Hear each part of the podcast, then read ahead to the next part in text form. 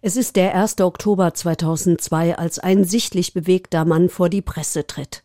Der damalige Frankfurter Polizeipräsident Harald Weiß-Bolland teilt vier Tage nach dem Verschwinden des jungen Jakob von Metzler mit. Ein zusammengeschnürtes Bündel mit den Konturen eines menschlichen Körpers wurde vor wenigen Stunden in einem Gewässer zwischen Schlüchtern und Biersteinen aufgefunden. Damit scheint klar, was viele längst befürchtet haben. Jakob von Metzler ist tot. Tatverdächtig ist Magnus Gefgen, 27 Jahre alt, Jurastudent. Er führt die Polizisten zum Tatort. Warum? Das führt bis heute zu Diskussionen.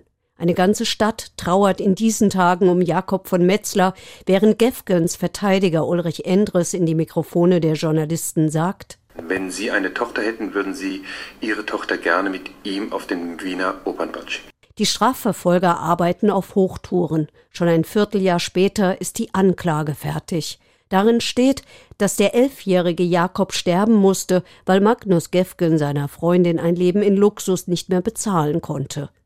Gefgen, ein selbstverliebter Hochstapler, der unmittelbar nach der Tat mit seiner Freundin einkaufen geht und in der Tiefgarage des Frankfurter Flughafens schließlich festgenommen wird.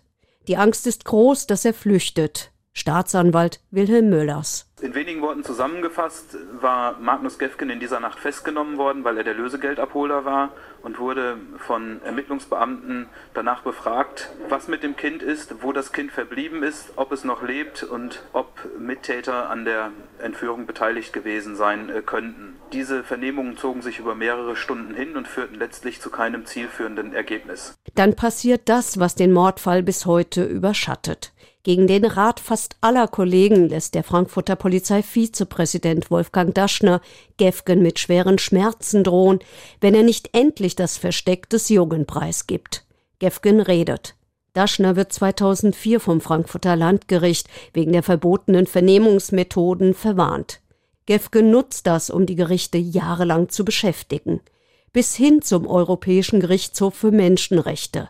2011 muss ihm das Frankfurter Landgericht 3000 Euro Schadenersatz zusprechen.